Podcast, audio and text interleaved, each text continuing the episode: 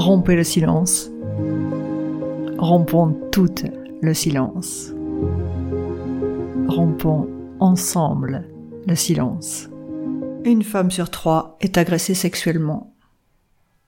Quasiment toutes les femmes vont être exposées à une violence sexuelle ou morale au cours de leur vie. Et dans 98% des cas, ce sont des hommes qui commettent des violences envers les femmes et les enfants. Bienvenue dans Parole aux femmes, le podcast pour les femmes qui osent prendre la parole, qui osent rompre le silence. Je m'appelle Dominique Bons, je suis coach spécialisé en hypersensibilité et j'accompagne surtout les femmes à oser être qui elles sont vraiment. Oui, prendre sa place en tant que femme, c'est aussi rompre le silence. Alors parole aux femmes, c'est peut-être une nouvelle forme de féminisme, avec la libération de la parole de femmes ordinaires et extraordinaires. Des femmes qui, malgré ce qu'elles ont vécu, aiment toujours les hommes et croient toujours dans le genre humain.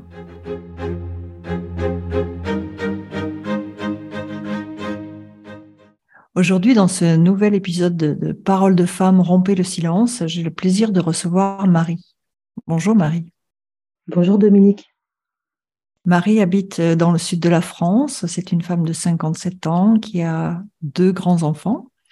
Marie est technicienne de maintenance informatique et en situation de handicap depuis deux ans. Avant de démarrer cette interview, Marie, je tiens à te remercier car euh, il faut une, une, sacrée dose de courage pour rompre le silence, pour revenir sur ce qu'il t'est arrivé et puis partager ton retour d'expérience. Comme tu le sais, je vais te poser trois questions et puis après, on terminera par euh, la question surprise. D'accord. C'est OK pour toi de commencer? C'est OK, Dominique. Alors, première question. Est-ce que tu peux nous raconter ce qui t'est arrivé, euh, l'âge que tu avais à ce moment-là, euh, les émotions, les ressentis du moment? Oui, je vais, je vais essayer. Donc, euh, en fait, j'étais mariée. Euh, je me suis mariée en 94, euh, donc c'était il y a 20 ans. Ça fait quand même euh, longtemps. Euh, J'avais donc 38 ans. Euh, j'étais dans une phase où on avait quitté la capitale pour s'installer dans le sud de la France avec mes enfants qui étaient en bas âge, 5 ans et 3 ans. Et dans une sans activité professionnelle puisque j'attendais une mutation, mais j'avais quand même trouvé un petit job euh, dans l'aide à la personne, une structure euh, pour euh, l'entretien, le ménage, les courses, pour avoir une certaine autonomie. Euh, euh, mon couple allait pas bien parce que je subissais depuis assez longtemps des beaucoup de, de dénigrement, de moqueries, de rabaissement psychologique, euh, des gueulantes, euh, des c'était quelqu'un qui, qui essayé énormément sa supériorité. Euh, euh, à cette époque, mon mari avait un travail plutôt de nuit, donc on avait un décalage euh, sur notre vie familiale qui était important puisque nous on était on vivait de jour et lui c'était plutôt la nuit. Euh, des, des, événements dont je me souviens euh, sur sa façon de me rabaisser, de me dénigrer, il y a deux choses dont je me souviens très bien.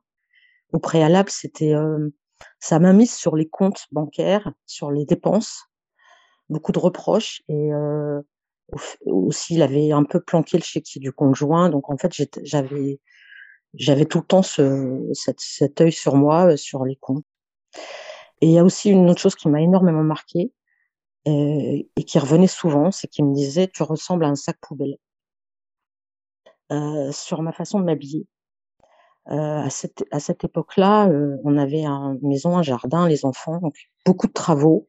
Et donc, j'étais tout le temps cool, euh, décontractée, côté pratique. Donc, je faisais pas d'efforts vestimentaires particuliers. Mais euh, il me balançait tout le temps que j'étais habillée comme un, comme un sac poubelle. Ça, ça m'a beaucoup marqué. donc, en fait, j'étais vraiment pas, pas très épanouie comme femme mariée. Et puis, un jour, il a décidé de faire venir à la maison un, copain, un ami qui était euh, en situation de chômage, sans, sans logement, en disant euh, ben, on va l'héberger quelque temps, un mois ou deux, et en échange, il va nous aider, il va faire des travaux, il va faire le paix du jardin. Euh, c'était pas du jardinage, hein, c'était des gros gros travaux de, de, dans le jardin, dans la maison. Et j'étais pas d'accord du tout, mais en fait, il a eu gain de cause, donc il a fait rentrer ce, cet ami à la maison. Et la maison était assez grande pour qu'on ait euh, chacun notre notre endroit. Et euh, au fil du compte, ça s'est très très bien passé. Et euh, ça s'est tellement bien passé que comme lui travaillait le soir, ben en fait, cet ami s'occupait aussi des enfants, les faisait les promener, les jouer avec eux, participait beaucoup aux tâches ménagères, aux travaux de la maison, et donc on a développé une sorte de complicité.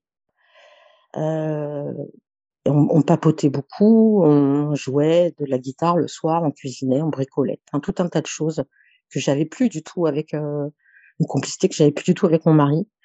Et en fait, c'est très très bien passé. Puis un jour, il euh, a trouvé une mission, il est, il est reparti euh, euh, faire sa vie aussi de son côté. Et puis un soir, mon mari qui était au travail m'a appelé et m'a dit Est-ce que tu me trompes? Et euh, j'étais euh, vraiment euh, interloquée par la question. Je lui ai dit non. je lui ai dit d'abord Pourquoi tu me poses cette question? Qu'est-ce qui se passe? Et je lui ai dit non.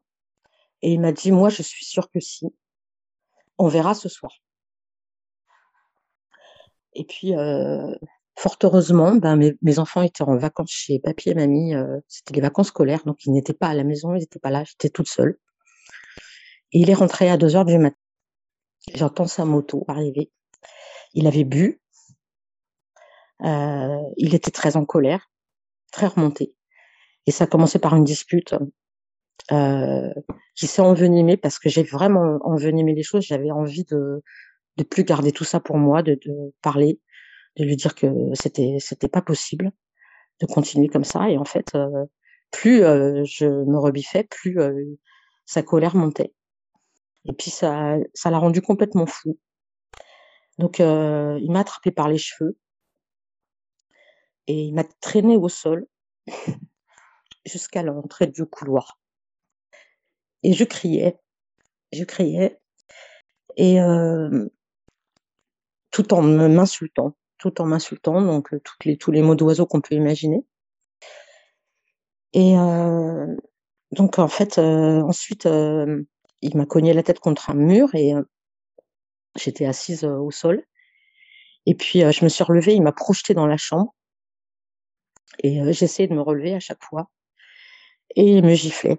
Et je, me souviens d'avoir la tête qui a cogné, encore une fois.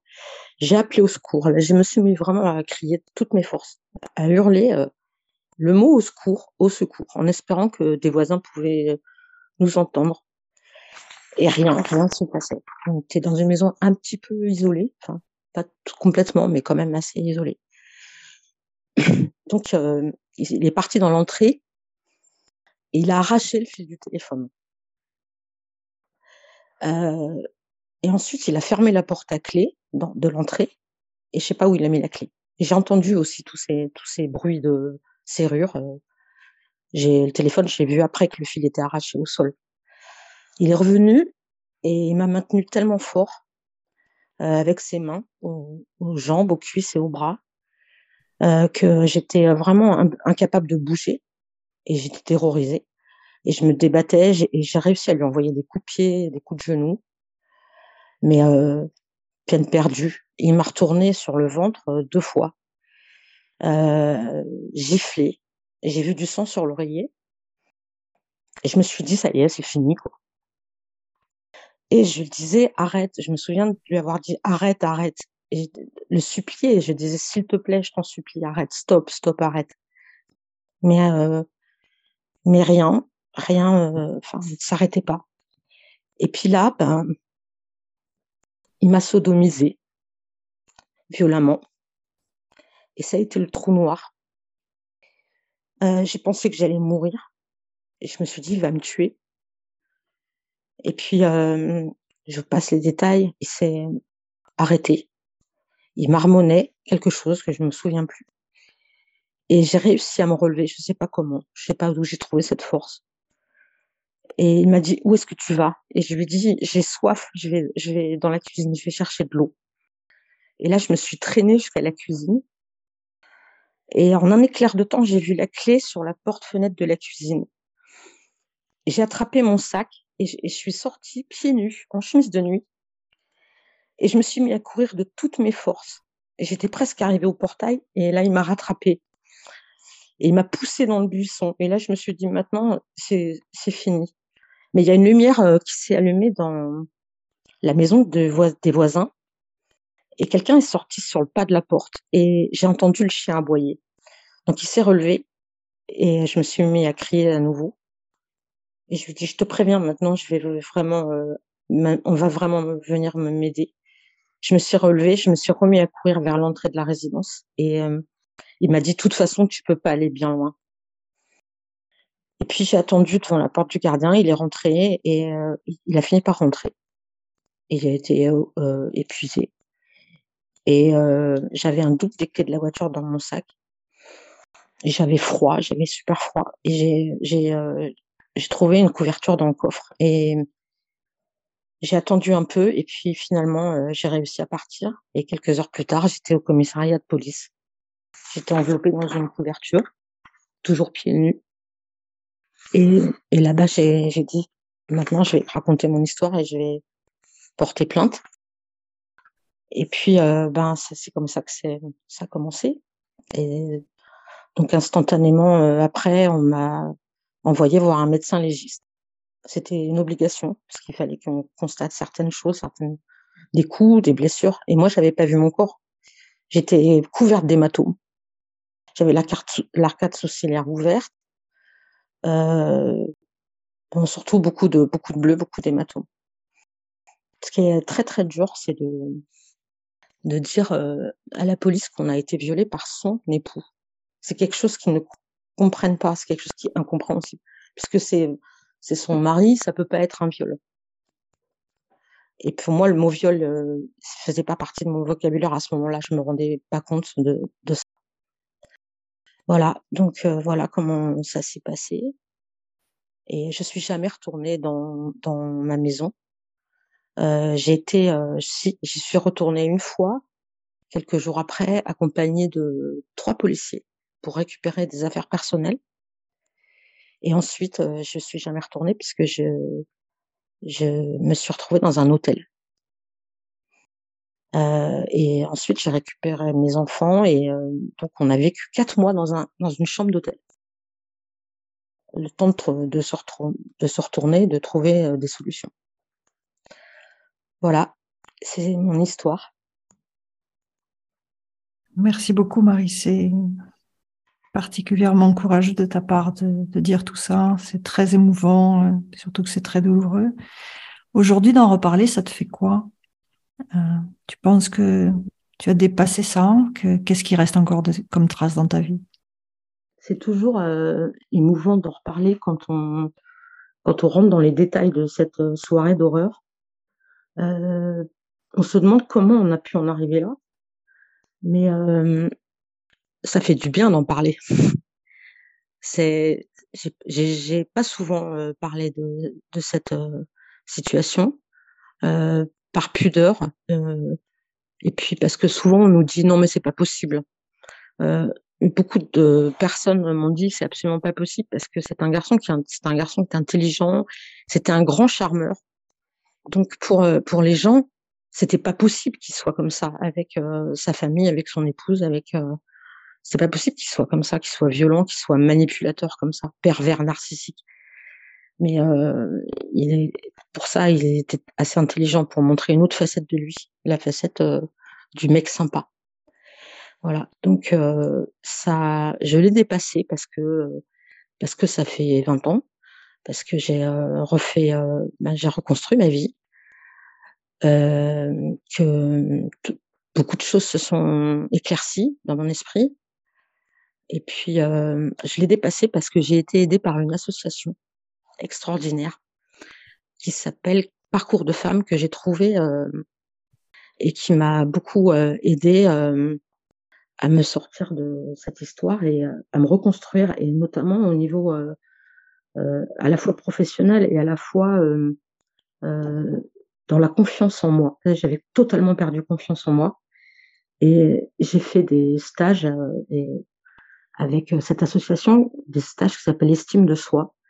Et c'est quelque chose qui m'a fait énormément de bien parce que j'ai repris confiance en moi, j'ai repris confiance en mes capacités professionnelles et on m'a aussi en, dans, repris confiance dans ma, mes capacités à être une maman solo. C'est pas facile parce que ça a complètement détruit notre famille et déconstruit l'éducation de nos enfants, euh, qui comprenaient absolument pas ce qui se passait.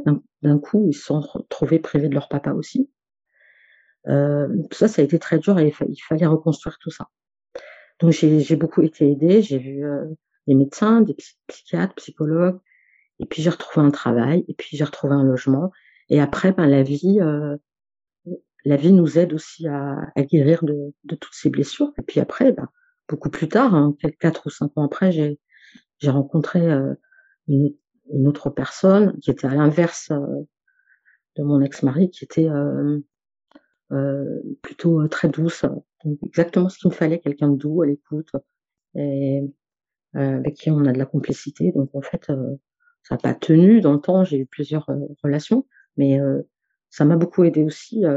ça n'a pas été facile, mais avec du temps et, et, surtout beaucoup de confiance, ça a pu, ça a pu se faire. Donc voilà.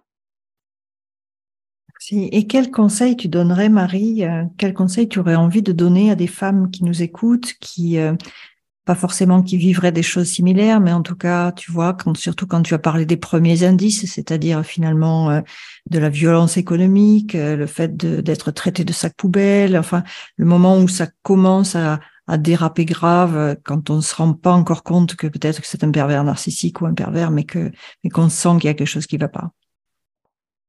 Les conseils que je donnerais, la première chose que je dirais, c'est que il faut absolument vaincre la peur. Parce que la peur anéantit toute chose. C'est terrifiant. Euh, vaincre la peur, ça c'est, il faut apprendre à vaincre la peur. Euh, la peur euh, physique et euh, la peur et aussi la peur émotionnelle, c'est-à-dire euh, dans mon cas, ce qui me ce qui m'empêchait de faire quelque chose, c'est que je pensais tout le temps à mes enfants et de me dire mais euh, c'est pas possible quoi, je peux pas euh, partir, je peux pas, euh, je peux pas enlever un père à, mes enfants. C'était pas possible. C'est comme si on était emprisonné dans, on voyait, on voit pas en fait l'avenir possible avec une destruction familiale comme ça.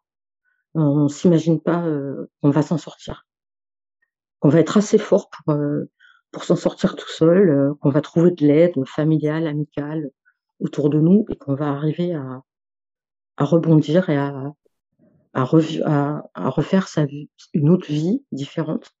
On est, je sais pas, complètement paralysé. Donc je me, dis, je me disais aussi que c'était euh, mon karma, que c'était comme ça, que peut-être que je le méritais, je sais, sais pas en fait, je sais pas. Donc ça, il faut absolument vaincre la peur. Il faut jamais laisser quelqu'un euh, lever la main sur soi. Jamais, jamais, jamais. Même une fois, même une un coup de pied, parce que moi ça a par un, coup de pied au derrière, des choses comme ça. Euh, mais non, faut pas, faut pas laisser quelqu'un euh, euh, vous porter, la main dessus pour quelque raison que ce soit. C'est absolument pas une excuse. La violence n'excuse absolument rien. Donc, euh, il faut réagir tout de suite dès qu'il y a dès qu'il y a des prémices de violence, euh, qu'elles soient psychologiques, euh, verbales, physiques, tout de suite. Il faut il faut jamais laisser entériner les choses. Il faut pas laisser faire. Ça, c'est mon deuxième conseil. Et puis, il faut apprendre à se défendre, je crois aussi. Et j'ai participé à un groupe pour l'autodéfense féminine euh, puis on a bien rigolé avec. Il y avait des garçons aussi. Mais on a bien rigolé parce qu'on a appris des choses rudimentaires, mais on n'y pense pas. Mais en fait, euh, il n'y a pas besoin d'avoir forcément une force physique. Euh, il faut, euh, c'est des exercices assez malins et ça peut aider. Ça peut mmh. aider. Après aussi, j'avais acheté un, comment ça s'appelle, un, une espèce de spray paralysant là ah oui, une, bombe de défense. Voilà, j'avais acheté ça. Je m'étais dit qu'il fallait que j'ai ça euh, sur moi, au cas où. Et bon, euh, en fait, voilà, j'avais trouvé des petites parades. Euh. puis voilà. voilà comment j'ai essayé de réorganiser ma défense, mais avec une volonté que ça n'arriverait plus jamais avec qui que ce soit. ça, j'étais déterminée à ce que ça soit plus jamais le cas de, de violence. Mmh. Oui, c'est vraiment ça, c'est le, fait de se dire plus jamais ça. Non, plus jamais. Et plus jamais pour les autres non plus, parce que. Mmh. C'est souvent pour ça d'ailleurs qu'on témoigne. Oui. Oui. Donc on en arrive finalement, on va en arriver à la, à la question euh, surprise. Hein Donc je vais te demander de choisir parmi euh, trois mots. Oui. Et ensuite il y aura trois adjectifs. Donc d'abord les trois mots. Il y a le mot parole, le mot retour d'expérience et le mot témoignage. Parole. Ok. Et après, il y a trois adjectifs. Donc, euh, féminine, émotionnelle ou libératoire. Libératoire. Donc, du coup, ça fait parole libératoire. D'abord, Marie, je voulais te remercier d'avoir témoigné et surtout, je voudrais te demander qu'est-ce que ça fait justement de prendre cette parole libératoire? Ça fait du bien. Ça fait du bien. Euh, ça me, j'ai l'impression que c'est encore un autre pas vers la guérison. Et euh, pour moi, pour euh, vraiment sortir tout ça de, de moi. Et puis, je veux vraiment aider les autres, les femmes qui subissent des violences, enfin tous les gens qui subissent des, des, harcèlements, des violences, et, des choses comme ça pour dire euh, on peut s'en sortir à un moment donné. Euh, il y a une décision à prendre, c'est très dur, mais on peut s'en sortir. Mais il faut pas rester euh, inactif. Il faut il faut oser parler, il faut faire euh, des démarches. Il faut maintenant on a quand même beaucoup de possibilités de d'en parler. Il faut se confier aux bonnes personnes. et puis bah, il faut, vraiment se faire aider. Il faut vraiment, vraiment aller à la recherche de quelqu'un qui va écouter et qui va trouver des, solutions, des, guérisons possibles. Ben, merci beaucoup, Marie, de ce témoignage. J'étais ravie de partager ce moment avec toi, même si c'était un peu douloureux, mais c'était surtout très, très libératoire. Merci à toi. Merci Dominique, merci beaucoup.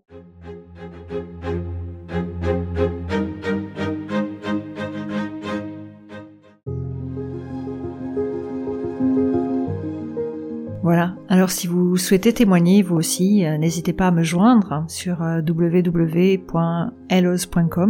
Et puis également, si vous avez des femmes dans votre entourage que vous pensez concernées par le problème des violences féminines, qu'elles soient économiques, morales, physiques, sexuelles, les discriminations, n'hésitez pas à leur donner le lien vers cet épisode et vers tous les autres qui viendront sur le sujet. Et surtout, rompez le silence.